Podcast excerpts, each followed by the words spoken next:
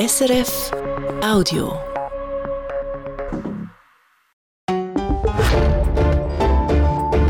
SRF 1 Die Samstagsrundschau mit Dominik Mayer. Mein Gast ist die Finanzministerin Karin Keller-Sutter. Willkommen. Herr Mayer, grüezi. Die Schulden vom Bund die wachsen. Diese Woche hat der Bundesrat den Rotstift angesetzt für nächstes Jahr, aber das längt nicht weit. Es stehen grosse Brocken an, zum Beispiel mehr Geld für die Armee. Wie weiter mit den Bundesfinanzen, das ist unser Hauptthema. Frau Bundesrätin, Sie sind seit rund einem Jahr jetzt Finanzministerin. Wie ist das, wenn man plötzlich aus kassenwartenden Kolleginnen und Kollegen darf oder muss auf die Finger schauen? Ja gut, die Aufgabe hat sich ja abgezeichnet. Es hat es einfach niemand geglaubt. Oder? Man hat einfach immer gesagt, ja, ja, das ist klar. Oder? Frau Keller malt da schwarz, das gehört zum Berufsprofil von einer Vorsteherin vom Finanzdepartement. Aber leider ist es so, dass äh, die Bundesfinanzen aus dem Lot sind. Jetzt hat ihr ja im Vorfeld von den Kürzungsentscheid jede Bundesrätin, jeder Bundesrat einzutroffen. Ich nehme an, dass sie nicht gemütliche Kaffeerunden waren. Ja, gemütlich muss es ja nicht unbedingt sein, aber es ist sehr wichtig, dass man eben Gesamtverantwortung trägt. Bundesfinanzen, da, ist, da bin nicht einfach ich, der da verantwortlich bin oder mein Departement, sondern da kann man nur wieder in die Ordnung bringen, wenn sich alle Bundesrätinnen und Bundesräte zuständig fühlen, weil sonst, sie können nicht einfach im Bundesrat mit einem Konzept und dann geht jeder auf jeden los, sondern man muss das vorher miteinander besprechen. Aber da wird geschachert schon. Ja, also wir sagen natürlich dann einmal aus unserer Sicht, wo man etwas würde sehen in dem Departement, wo man vor sich hat und die verteidigen das natürlich, äh, aber am Schluss muss ich einfach sagen, wir haben das Budget von der Eidgenossenschaft, nicht das Budget vom Finanzdepartement. Und gerade jetzt, wo wir wirklich die Defizit vor uns haben, auch in den nächsten Jahren, hat der Bundesrat eine grosse Verantwortung. Er muss geschlossen sein, auch gegenüber dem Parlament. Am Mittwoch habt ihr Kürzungen für nächstes Jahr durch den Bundesrat gebracht. Ich möchte euch drei Reaktionen darauf vorlesen, die ihr bitte immer in einem Satz vielleicht probiert, ja, sagen wir zu kontern. Das erste von den Entwicklungshilfeorganisationen. Sie sagen, die Jünger ausgerechnet bei den Ärmsten kürzen. Wir kürzen überall äh, kürzen, also 1,4 Prozent. 350 Millionen insgesamt auf einem Budget von 82,3 Milliarden. Mir scheint das machbar. Den ETHs, die 100 Millionen weniger bekommen und entsprechend müssen Reserven abbauen nächstes Jahr, die sagen, wir brauchen die volle Reserven so stark wie noch nie, für jetzt zu investieren in die Forschung, für den Anschluss nicht zu verlieren. Die ETH kommt etwa 2,5 Milliarden pro Jahr über hat 1,4 Milliarden Reserven angehäuft. Von was? Von Bundesgeldern, von Steuergeldern. Muss ich jetzt sagen, wir brauchen das jetzt so stark? Nein, aber wir finden es vertretbar, dass jetzt äh, für die 100 Millionen Franken äh, die ETH die Reserve beansprucht. Letzte Reaktion, der ahnt es vielleicht, die Bauern. Die sagen, die Einkommen der Bauernfamilie die sind am Sinken. Es drohen Unruhe im Land. Ich glaube, dass die Schweizer Bauern und Bäuerinnen vernünftig sind. Ich finde, da ist ein berechtigter Einwand, wenn Sie das Einkommen der Bauernfamilie thematisieren. Darum ist ja auch letztes Jahr das Parlament auf Kürzungen nicht eingetreten. Wir haben ja überall Die hätten ja wollen kürzen. ja, wir haben einfach überall. Oder Opfersymmetrie, alle Bereiche müssen etwas äh, bringen. Und man hat das aber rückgängig gemacht und das Parlament kann entscheiden. Und wir wissen, wie stark der Bauernlobby ist und da unterstützt man sich ja auch gegenseitig zwischen den Lobbys. Ich mache Prognosen, die schaffen es auch dieses Jahr nicht, bei den Bauernkürzungen durchzubringen. Ich denke, sie werden sich sicher zu wehren wissen. Verschont bleibt die Armee jetzt von dieser kurzfristigen Kürzungsaktion. Sie bekommt so viel Geld mehr wie geplant. Ich vermute, das hat mit der Taktik zu tun, die aufgeht von der Armee. Alarmzeichen, wo ein paar Wochen Alarmschrei, wo sie Anlässe abgesagt haben, da haben sie jetzt Erfolg erzielt bei euch. Ob das einen Zusammenhang hat, würde ich jetzt äh, offen lassen. Es ist so, dass äh, die Armee schon letztes Jahr von den linearen Kürzungen ausgenommen war. Auch dieses Jahr, das ist der einzige Bereich, äh, der ausgenommen ist von den linearen Kürzungen, weil das Parlament und ja auch der Bundesrat hat das bestätigt, ja will dass die Ausgaben in der Armee steigen, dass man die Verteidigungsfähigkeit wieder herstellen kann, dass auch die Rüstung wieder kann entsprechend nachgeholt werden Und da ist der Grund, aber auch der Beschluss, wie jeder Beschluss, unterliegt dann am Parlament. Aber dass es jetzt eben mit einer Absage könnte noch, noch unterstützt worden sein, schließt er nicht aus. Die Armee macht Schlagzeilen mit einem Liquiditätsengpass, den sie haben. Haben eure Leute da in den letzten Monaten mal akut eingreifen müssen? Also das Finanzdepartement ist nicht Aufsicht. Jedes Departement ist für das eigene Budget, für die eigenen Ausgaben zuständig. Wir haben darum auch nie einen Eingriff. Wir sind nicht Finanzkontrolle. Aber man muss da vielleicht erklären, dass die Armee, weil sie ja grosse Beschaffungsvorhaben haben, mit sogenannten Verpflichtungskredit arbeitet. Und was heisst das? Verpflichtungskredit gibt es eben für große Beschaffungen oder Bauten, wenn die das Kalenderjahr übersteigen. Das heißt aber noch nicht, dass Geld gesprochen ist. Das soll einfach Planung erleichtern. Und äh, da ist darum nicht unüblich, dass sie äh, dann Verpflichtungsüberhänge haben, also mehr bestellen. Der Armeechef sagt ja, der Überhang der ist zusammengezählt 1,4 Milliarden, das ist noch nie da gewesen in letzter Zeit? Es ist durchaus möglich, dass der grösser ist. Äh, das hat auch mit der Beschaffung vom F-35 und vom Patriot-System zu tun, wo wahrscheinlich etwa gleichzeitig ist mit anderen Rüstungsvorhaben. Jetzt zeigt sich ja, dass letztlich die Armee das Geld nicht hat, für Rüstungsgüter so rasch wie planen zu kaufen. Also, dass sie sich Verpflichtungskredit hat geben, schon ab dem Jahr 2020. Für Rüstungskäufe muss Geld eben nicht so wie im Zeitpunkt geplant da war. Also, das kann euch nicht passen, wenn das so läuft. Ja, und Verpflichtungskredit heisst einfach noch nicht ein Budgetkredit. Wirkliches Geld zur Verfügung hat man jedes Amt, ob jetzt das die Armee ist oder ein anderes Bundesamt, da hat man erst mit dem Beschluss von der Bundesversammlung jeweils im Dezember. Aber dass man sich bei grossen Vorhaben schon muss können verpflichten über das Jahr aus, das ist nicht unüblich. Ich denke, sie haben einfach einen Überhang, weil sie auch schon Bestellungen hatten vor dem Krieg. Äh, da hat eben mit der, äh, mit der Beschaffung von dem Kampfflugzeug sicher etwas zu tun. Äh, von dem her ist das nicht widerrechtlich. Es ist einfach jetzt ein bisschen viel, wahrscheinlich, was sie vor sich herschieben. Um das abschließen sollte das vielleicht die Finanzkontrolle, das ist die unabhängige quasi Kontrolle, mal anschauen. Gut, das entscheiden die Aufsichtskommissionen, also die Finanzkommissionen, ja. da muss nicht ich mich äußern.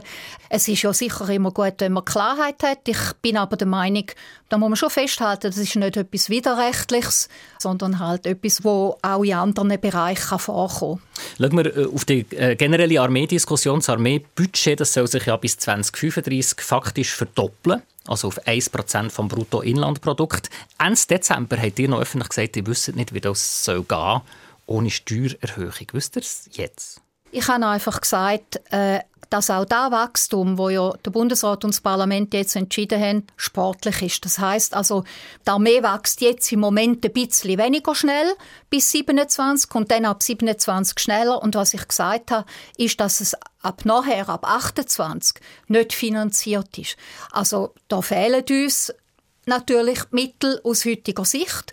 Wir haben darum äh, einen Bereinigungsbedarf in den nächsten Jahren in den Budgets von drei bis zum Teil 4 Milliarden.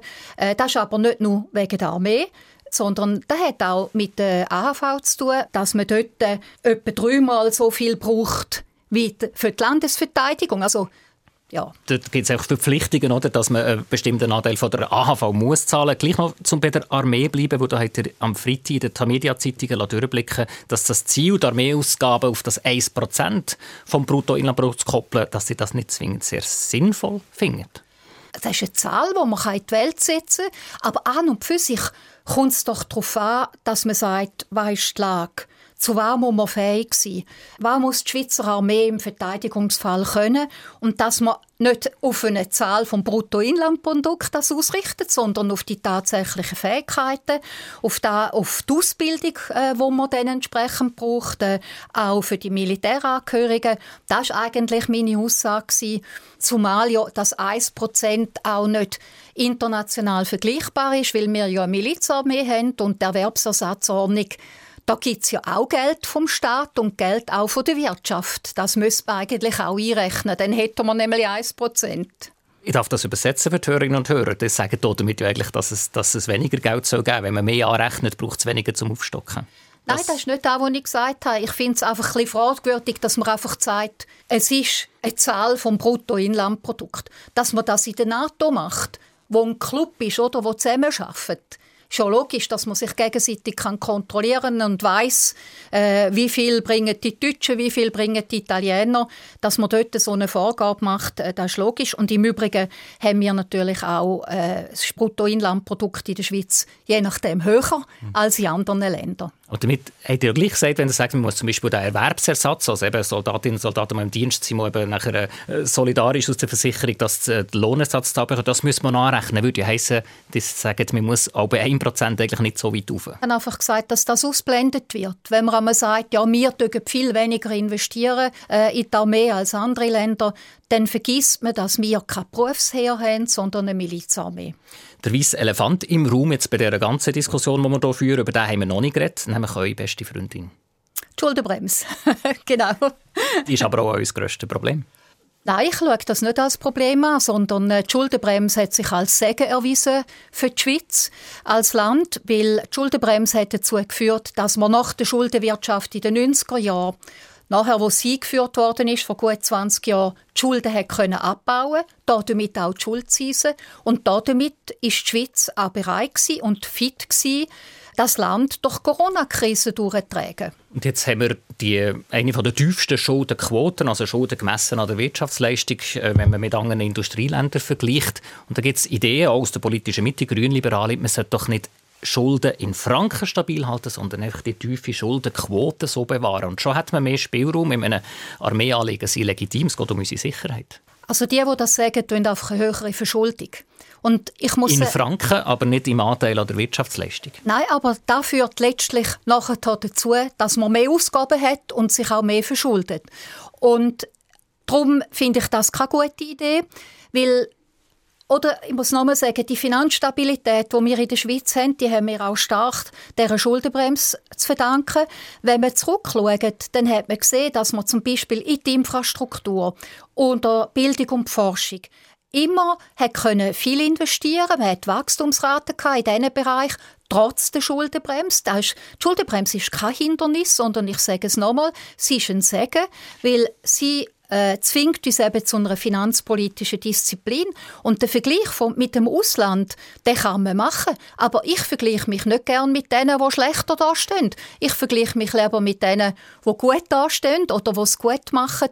Und die Schuldenbremse hat dazu beigetragen, dass wir auch weniger Passivzinsen haben müssen zahlen, dass wir Geld haben für anderes. Wenn man jetzt einfach die tiefe Quote, 14 Prozent, kommt davon welche Berechnungsarten, ob nur Bund oder alle öffentlichen Schulden, einfach bei denen würde stabil bleiben, dann würde ja der Schuldzins natürlich der höhere Wert in Franken, aber würde im Vergleich zu der Wirtschaftsentwicklung stabil bleiben. Wir haben heute schon jetzt Schuldzinsen ähm, auch wieder im Budget von 1,5 Milliarden Franken. Wenn wir jetzt sagen, man trägt jeden Franken um mit dem Budget, dann noch reut mich das eigentlich, einfach weil wir Schuldendienste zahlen Und nochmal, wenn man es so würde machen, wie Sie sagen, dann würden die Ausgaben dauerhaft über den Einnahmen liegen. Also nur bei Wirtschaftswachstum dürfte man mehr ausgeben, als man einnimmt. Genau. Nach dem System. Genau. Ich muss übrigens sagen, der Schuldenstand ist im Moment so hoch wie vor der Einführung der Schuldenbremse. In Franken, genau, in der Quote Wirtschaftsleistung ist es abgegangen.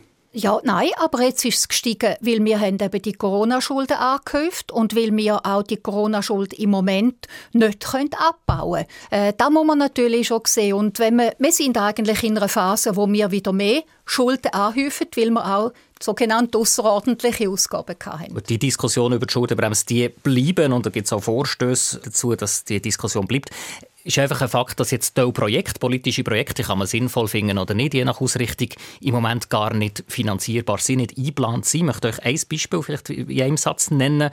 Der Außenminister Gassis möchte ja 6 Milliarden beisteuern an Wiederaufbau von der Ukraine.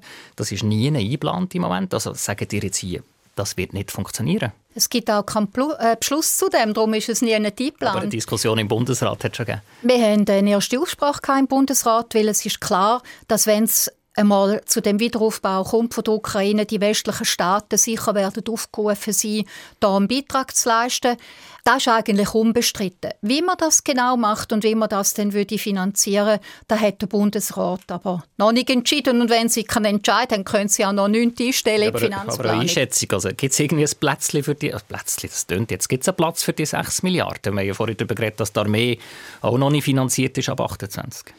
Ja, es gibt natürlich äh, die Möglichkeit, ähm, das teilweise über die internationale Zusammenarbeit zu finanzieren. Und das ist dann auch wieder eine andere Frage. Das wäre dann wieder auf Kosten von der Entwicklungshilfe, humanitäre Hilfe, auch Entwicklungshilfe. Also die Ukraine ist heute schon Bestandteil von der internationalen Zusammenarbeit und äh, der Bundesrat wird entscheiden, ob man dort will eine Priorität setzen. Nochmal, wir sind einfach im Moment in einer Situation, wo wir zu viel ausgeben. Eben schon in drei Jahren fehlen nach euren Berechnungen im Bund jedes Jahr drei bis vier Milliarden Franken. Ihr wollt jetzt ja Aufgaben vom Bund systematisch von Fachleuten überprüfen, also quasi jeden Stein umdrehen. Braucht es diese Aufgabe, braucht es diese Zahlung wirklich? Also seid ihr sicher, dass es so viel, sagen Sie ein bisschen so viel Speck hat, drei bis vier Milliarden so können sparen? Man muss einfach mal die Aufgaben, Subventionen und die Transferleistungen vom Bund überprüfen. Der Haushalt vom Bund ist sehr unflexibel, weil zwei Drittel von unseren Ausgaben sind stark gebunden. Das also heisst, Gesetz, durch Gesetz oder die Verfassung. Sogar noch mehr, 80 Prozent sind Transferleistungen. Also Zahlungen, wir haben vorher von der ETH geredet, zum Beispiel an die ETH, an die SBB, an Kantone, an Sozialwerk. Und dass man da mal überprüft, ist, es, ist alles noch zeitgerecht? Ist alles noch richtig? Kommt es am richtigen Ort an? Ist alles effizient? Da finde ich richtig. Ein gewisser Betrag quasi finden, wo der Bundeshaushalt entlastet. Die letzte solche Übung, äh, CAP hat ja die vor zehn Jahren, die hat gerade mal 600 Millionen Einsparungen gebracht, ist ja vom Parlament auch noch zurückgestutzt worden. Also fünfmal weniger als ihr brauchen, das ist eine riskante Wette. Ja, es ist sicherlich kein Spaziergang und es ist sicherlich schwierig. Aber wir haben keine andere Wahl. Was machen wir im Moment? Wir haben darüber geredet, wir machen Querschnittskürzungen. Das ist nicht wahnsinnig kreativ. Dass man einfach über, über alle Departemente sagt, so und so viel im Prozent. Was wir auch machen, ist zum Beispiel gut gefüllte Fonds äh, ob äh, Bahninfrastrukturfonds, Arbeitslosenkasse oder so, äh, dass man dort äh, nicht einzahlt oder Geld entnimmt. Das ist nicht nachhaltig. Wir leben auf zu großem Fuß. Wir brauchen zu viel Geld. Es ist zu viel entschieden worden im Parlament, wo nicht gegenfinanziert ist. Und was wir wollen, ist der finanzpolitische Handlungsspielraum wieder zurückgewinnen. Und wenn sie einfach immer nur Einsparungen machen müssen, dann können sie das nicht. Steuern erhöhen ist ja eine Möglichkeit. Da jubelt niemand, das ist ja logisch. Äh, dir sagt schon von Anfang an, das wird schnell verpuffen, wird neue Begehrlichkeiten wecken und würde nicht eine Volksabstimmung überstehen. Dann habe ich mich gefragt, was macht euch da so sicher? Wir haben ja fast jede Woche Gemeinsversammlungen, wo Bürgerinnen und Bürger sich höhere Steuern ähm, ja, bewilligen. Wir haben das Volk mal Nein sagt freiwillig zu sechs Wochen Ferien. Was macht euch da sicher, dass Bürgerinnen und Bürger vielleicht da nicht anders denken? Also der Steuerfuß in einer Gemeinde oder im Kanton ist sehr flexibel. Das ist eigentlich ein konjunkturelles Mittel. Man ist mal auf, man ist mal ab. Beim Bund ist es so, dass die wesentlichen Tarife in der Bundesverfassung sind und die direkte Bundessteuer und Mehrwertsteuer würden also eine obligatorische Volksabstimmung mit dem Mehr von Volk und Ständen brauchen. Und wenn ich mir jetzt vorstelle, dass der Bundesrat und das Parlament angeächtet und würden sagen, wir haben zwar immer mehr Einnahmen, die wachsen toll, aber wir brauchen zu viel Geld. Bitte tun jetzt Steuern erhöhen. Ihr hättet ja gute Argumente. Oder die Mehrwertsteuer. Ihr hättet ja gute Argumente. Es geht um die Sicherheit von unserem Land. Zum Beispiel bei der Armee. Es geht um die soziale Sicherheit bei der AHV. Es ist ja nicht so, dass man das Geld zum Fenster raus Ja, wir haben ja die Steuern jetzt erst gerade erhöht für die AHV. Das hat das Volk so beschlossen. Aber in einem Paket. Die Erhöhung des Frauenrentenalters. Auf der anderen Seite auch zur Stabilisierung der Finanzen der AHV die Mehrwertsteuererhöhung. Und ich glaube, in so einem Kontext, wenn das Volk weiss, das ist jetzt für das, dann ist das möglich. Aber einfach zu kommen und zu sagen, wir haben zu wenig Geld, äh, wir brauchen zu viel, wir haben zwar genug Einnahmen, aber wir brauchen da mal ein bisschen mehr, dann nimmt mhm. dem Volk auch Geld weg, wenn sie mehr Steuern müssen zahlen müssen. Vielleicht noch in Klammern, als Steuererhöhung haben wir diskutiert. Interessant ist ja, dass gleichzeitig noch Steuersenkungsprojekte in der äh, Politik hängig sind, zum Beispiel rund um Frachtschiff sehr kompliziert, aber es könnte Erleichterungen bringen, zum Beispiel für Rohstoffhandelsfirmen, aber auch bei der Bundessteuer, dass man, dass die Steuersätze nicht mehr so, die Steuerstufen nicht mehr gleich stark auf Lohnerhöhungen würden reagieren. Sagt ihr hier, vielleicht muss man da jetzt Stopp sagen bei Steuersenkungen? Also das Letzte, was Sie ansprechen, die warme Progression, das ist jetzt ein Projekt vom Parlament, da kann ich nichts dazu sagen. Da Eine Meinung hat er ja, das ist ja wichtig. Äh, aber äh, der Bundesrat äußert sich immer erst, wenn wir aufgefordert werden, uns zu äußern. Die Tonnage-Tax, die Sie äh, angesprochen haben, von den, äh, von den Schiffen, Das war äh, gegen den Willen vom Bundesrat. Ich will das betonen. Wir haben das Projekt ins Parlament gebracht. Das wird jetzt bald debattiert. Wir haben das bekämpft, aber das Parlament hat das wollen. Ich würde es allgemein formulieren. Wenn man etwas macht, dann muss es gezielt sein und es muss eine breite Wirkung haben. Es muss mehrheitsfähig sein. Man wird in dieser Legislatur sehe ich kaum Spielraum äh, für Steuersenkungen, aber äh, es muss, wenn schon, muss es so sein, dass es auch nicht beim Volk so ankommt, es ist einfach für eine Gruppe, sondern es müsste breit sein. Wir werden übrigens jetzt den Gegenvorschlag bringen zur Volksinitiative zur Individualbesteuerung. Da ist ja für gewisse Gruppen würde das auch eine Steuersenkung bedingen, für andere nicht. Also da ist eigentlich eine steuerpolitische Priorität vom Bundesrat, weil wir da eine Antwort geben auf eine Volksinitiative. Das wäre eben das Ehepaar getrennt ähm, würde besteuert werden und kann je nachdem den Anreiz erhöhen, dass beide arbeiten können. Machen wir jeden Punkt, Frau Bundesrätin, das ist die Samstagsrundschau mit der Karin Keller-Sutter, wo wir aufnehmen aus Termingründen am Freitag. Ich möchte euch kurz Satzanfänge rund ums Geld vorgeben oder bitte spontan zu Ende führen. Die schönste Banknote der Schweiz, finde ich? Da finde ich die alte Hunderter Note. Ich weiß nicht mehr, wie alt, aber ich kann mich erinnern, wo ich einmal habe müssen oder dürfen Zahlungen machen für die Eltern. Die große blaue Note, da hat mir immer wahnsinnig Eindruck gemacht. Aber am liebsten haben wir natürlich auch wieder Tausiger, oder? Ich glaube nicht, dass ich die so viel gesehen habe. Nächster Satzanfang. Unvernünftig viel Geld gibt, gibt persönlich aus für? Ach, äh, das ist noch relativ schwierig zu sagen. Vielleicht einfach für etwas, was mir spontan gefällt, was mich gerade anspricht. Niemals verkaufen würde? Ich weiß nicht, ob ich materiellen Besitz habe, an dem ich so hänge. Ich glaube im Moment das Haus, äh, das wir haben, weil ich finde es ein Privileg, dass ich mit meinem Mann zusammen darf in einem Haus leben. Ich glaube, das würde ich jetzt nicht verkaufen. Das letzte Mal günstig im Ausland einkauft habe ich? Ja, eigentlich nicht und schon günstig gar nicht. ähm, ich kaufe eigentlich in der Schweiz. Das sind ja auch Chefin, machen wir doch kurze Klammern von Zoll- und Grenzwacht. Da ist einiges in Gang an der Grenze. Migration. Deutschland hat Grenzkontrolle eingeführt. Das sieht man zu Basel sehr stark. Man ja Verkehrsbetrieb klagen, wo der Bundesrat selber auch schon protestiert hat. Was gehört ihr von euren Leuten? Wie schwierig ist die Situation im Moment an der Grenze?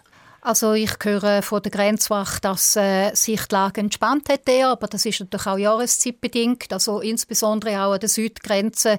Das ist immer so, dass über die Wintermonate Migration ein bisschen weniger stark ist. Und das Grenzwachkorps ist jederzeit in der Lage, äh, können auch Kräfte verschieben, um dort präsent zu sein, wo es nötig ist. Sie sind nicht mehr Justizministerin, Migrationsministerin. Darum nur eine kurze Frage. Es gibt die Diskussion im Inland natürlich von rechts mit der Forderung, die Schweiz soll das Gleiche machen, also mit Grenzwächterinnen und Grenzwächtern an der Grenze schon, in einem Tram, in einem Zug, die Leute gar nicht erst einreisen Hättet ihr überhaupt Leute für das? Also wir haben vor allem die Möglichkeit für das, weil äh, die Schweiz ist ja nicht in der Zollunion. ist mit der Europäischen Union. Das heißt also im Zusammenhang mit der Warenkontrolle können Sie auch jederzeit eine Personenkontrolle machen. Was also eigentlich systematisch, wie die Deutschen jetzt das ja, machen? Ja, also systematisch würde ich das jetzt nicht nennen. Ich würde jetzt irgendwie mal sagen, risikobasiert. Also Sie pflücken sich die Leute raus, die sie wollen. Sie kontrollieren sicher nicht alle. Aber eben jetzt zum Beispiel zu Österreich oder äh, zu Gomo schon ins Zug gehen und dort, wie jetzt die Deutschen das im Trans Basel machen, die Leute gar nicht erst in die Schweiz lassen. Hätten die Leute für so ein System? Ja, also unsere Grenzwächter sind dort gut, gut präsent. Äh, und wie gesagt, wir haben Mittel, um die je nachdem zu verschieben. Dort tut man auch natürlich mehr kontrollieren, was nötig ist. Die brauchen nicht mehr Leute. Ja gut, wenn wir jetzt für unsere Grenzwächter fragen, hätten sie sicher äh, gern mehr Leute, aber wir versuchen ja auch Leute freizuspielen über die Digitalisierung und mehr Leute dort einsetzen, wo die Bevölkerung auch erwartet, nämlich eben zum Beispiel auch an der Grenze. Machen wir die Klammer dazu. Wir sind schon fast am Ende der Sendung und eigentlich noch verrückt, dass man nur noch kurz jetzt äh, über das große Thema vom letzten Jahr redet, wo wirklich schon wie weit weg scheint. Es ist noch nicht mal ein Jahr her, dass äh, Credit Suisse hat müssen gerettet werden, also besser gesagt notfusioniert mit der UBS. Jetzt ist ja eine PUC, Parlamentarische Untersuchungskommission, daran, das alles aufzuschaffen, zu durchleuchten. Die sind dort auch schon äh, vorgeladen worden. Wie ist so eine Anhörung? Unangenehm? Nein, überhaupt nicht. Und ich bin auch froh, dass die PUC arbeitet. Was halt einfach ist, ist, dass die PUC kann einfach die Arbeit der beteiligten Behörden untersuchen Oder sie kann nicht Credit Suisse selber untersuchen. Und äh, ich glaube, es haben alle verstanden jetzt in dem Land, dass das, was passiert ist, verursacht worden ist durch die Bank, durch unternehmerisches Versagen. Äh, es hat eine Vorgeschichte gegeben, in dem die Bank nicht profitabel war. Sie hat sehr viel Managementwechsel gehabt. Sie hat äh, viel Verfahren gehabt von der Aufsichtsbehörde, Skandal gehabt. Und irgendwann haben die Kundinnen und Kunden, die Investoren, das Vertrauen verloren. Es sind innerhalb von kürzester Frist extrem viel Gelder abgezogen worden. Wir haben jetzt in den Medien auch lesen dass offenbar die CS auch vier Monate vor, der, nachher vor dem faktischen Kollaps eine Staatshilfe für sie am Überlebenshalten äh, verweigert abgelehnt hat. Trifft das zu? Ich bin da auch noch nicht im Finanzdepartement, ich bin im Bundesrat. Es hat ja eine Sitzung vom Gesamtbundesrat offenbar. Ja, wir um haben das schon bekannt. Es hat damals eine Sitzung gegeben, äh, wo äh, mein Vorgänger darüber informiert hat, dass es hier schon zu Kapitalausfluss gekommen ist. Aber äh, dass der Bundesrat eine Staatsrettung beraten hätte oder quasi eine Übernahme, von dem weiß ich nicht. Übernahme, äh, einfach eine Hilfe, dass Credit Suisse überlebt? Ja, also da ist ja die, die Liquiditätssicherung, wo man dann am Schluss gegeben also, hat, gegen, oder wo man garantiert hat gegenüber der Nationalbank. Ja, da hat man da diskutiert, ob sie das abgelehnt haben oder nicht. Die Frage kann ich nicht beantworten, weil ich es schlicht nicht weiß. Viele Sachen können wir hier noch nicht diskutieren, wo auch der Bundesrat äh, die Fazit zum Beispiel über künftige Regulierung bei den Boni, bei den Eigenmitteln noch nicht ziehen Also da verlieren wir jetzt nicht Zeit. Einfach eine Frage an, die wieder ums Geld geht. Es gibt ja noch so eine heikle Sache nach der Rettungsaktion, nämlich dass hunderte Anlegerinnen und Anleger ja klagen vor dem Bundesverwaltungsgericht gegen die Finanzmarktaufsicht, gegen den Bund, weil man dann aus Teil der Rettung spezielle Anlagenpapier abgeschrieben hat. Man redet von bis zu 8 Milliarden Franken Schadenersatz, die auf den Bund zukommen. Von wo würdet ihr das Geld nehmen?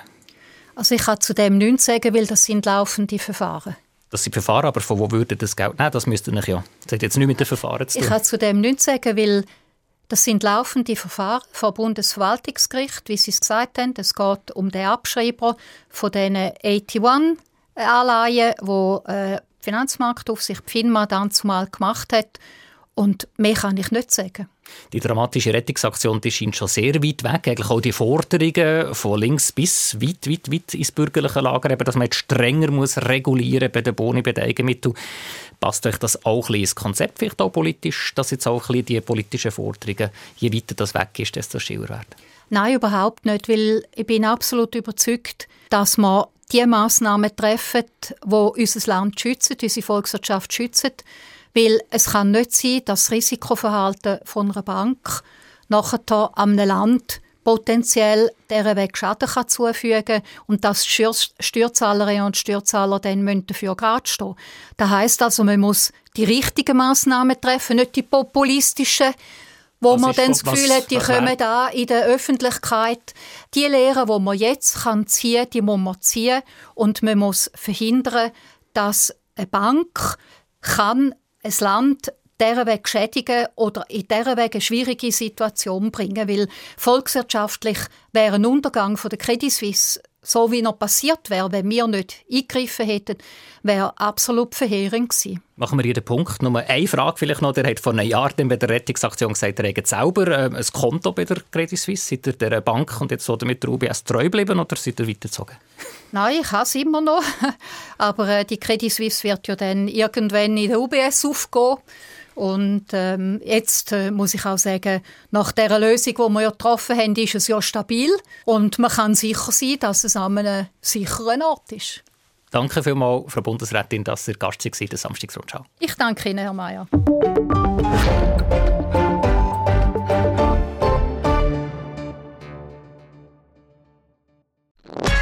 Das war ein Podcast von SRF.